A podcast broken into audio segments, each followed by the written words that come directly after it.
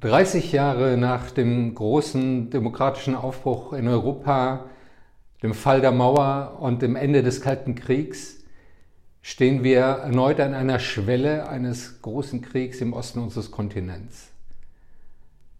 Russland baut eine massive militärische Drohkulisse gegen die Ukraine auf.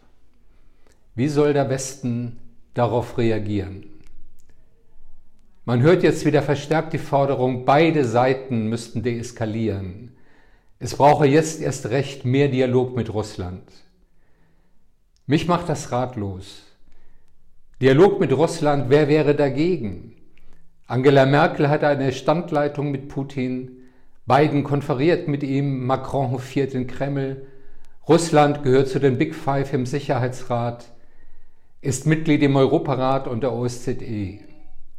Es gibt Städtepartnerschaften, Kulturaustausch, den Ostausschuss der deutschen Wirtschaft, Nord Stream 2, das Normandie-Format zur Moderation des Ukraine-Konflikts. Kein Mangel an Dialog nirgends.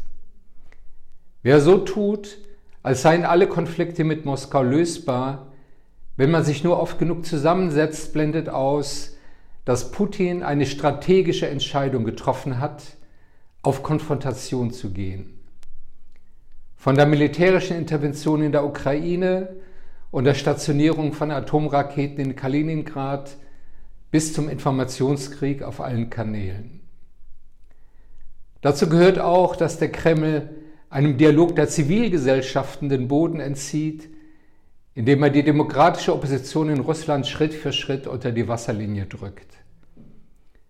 Vom Westen konkrete Schritte zur Deeskalation zu fordern, Während Putin gerade eine neue militärische Drohung gegen die Ukraine aufbaut, stellt die Dinge auf den Kopf. Diplomatie gegenüber einer aggressiven Macht funktioniert nur auf der Basis eigener Stärke. Nichts gegen die Einberufung einer neuen Konferenz für Sicherheit und Zusammenarbeit in Europa. Aber auf welcher Grundlage? Sollen die Helsinki-Prinzipien und die Charta von Paris doch gelten? Gleiche Souveränität, Gewaltverzicht, Demokratie und Menschenrechte als Basis der europäischen Friedensordnung? Oder sollen wir diese Grundwerte zur Disposition stellen, um den Kreml zu besänftigen?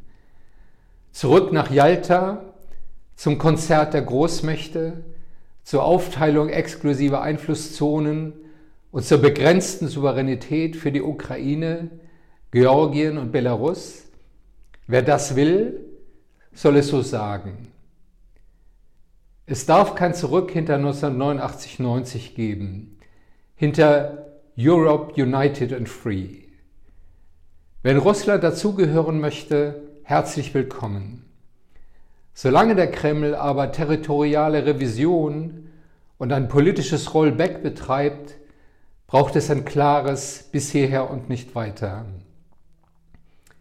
Ginge es Putin allein um Sicherheit für Russland, wäre der Konflikt relativ leicht lösbar. Gegenseitige Sicherheitsgarantien, konkrete Abrüstungsschritte, vertrauensbildende Maßnahmen sind im Interesse des Westens. Politik und Rhetorik des Kremls sagen aber etwas anderes. Es geht um Revision von 1990 und um die Verhinderung demokratischer Veränderungen in Russlands Nachbarschaft. Wer mit Krieg droht, um seine Forderungen durchzusetzen, darf nicht belohnt werden. Angesichts des russischen Aufmarschs braucht es eine klare Botschaft an Putin. Jede neuerliche militärische Intervention gegen die Ukraine wird massive politische und ökonomische Konsequenzen haben. Die russische Führung kann nicht beides haben. Energiepartnerschaft mit Europa Investitionen zur Modernisierung der russischen Ökonomie, vielfältige politische Beziehungen mit dem Westen und eine aggressive militärische Machtpolitik. Sicherheit und Zusammenarbeit in Europa basieren auf der gleichen Souveränität aller Staaten, auf Gewaltverzicht und friedlicher Konfliktlösung. Falls der Kreml diese normative Ordnung aushebeln will, muss die Sicherheit der europäischen Staatengemeinschaft nicht mit, sondern gegen Russland gewährleistet werden.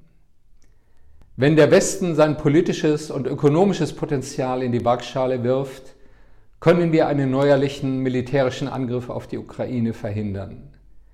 Das ist jetzt die zentrale Bewährungsprobe für die deutsche und europäische Sicherheitspolitik.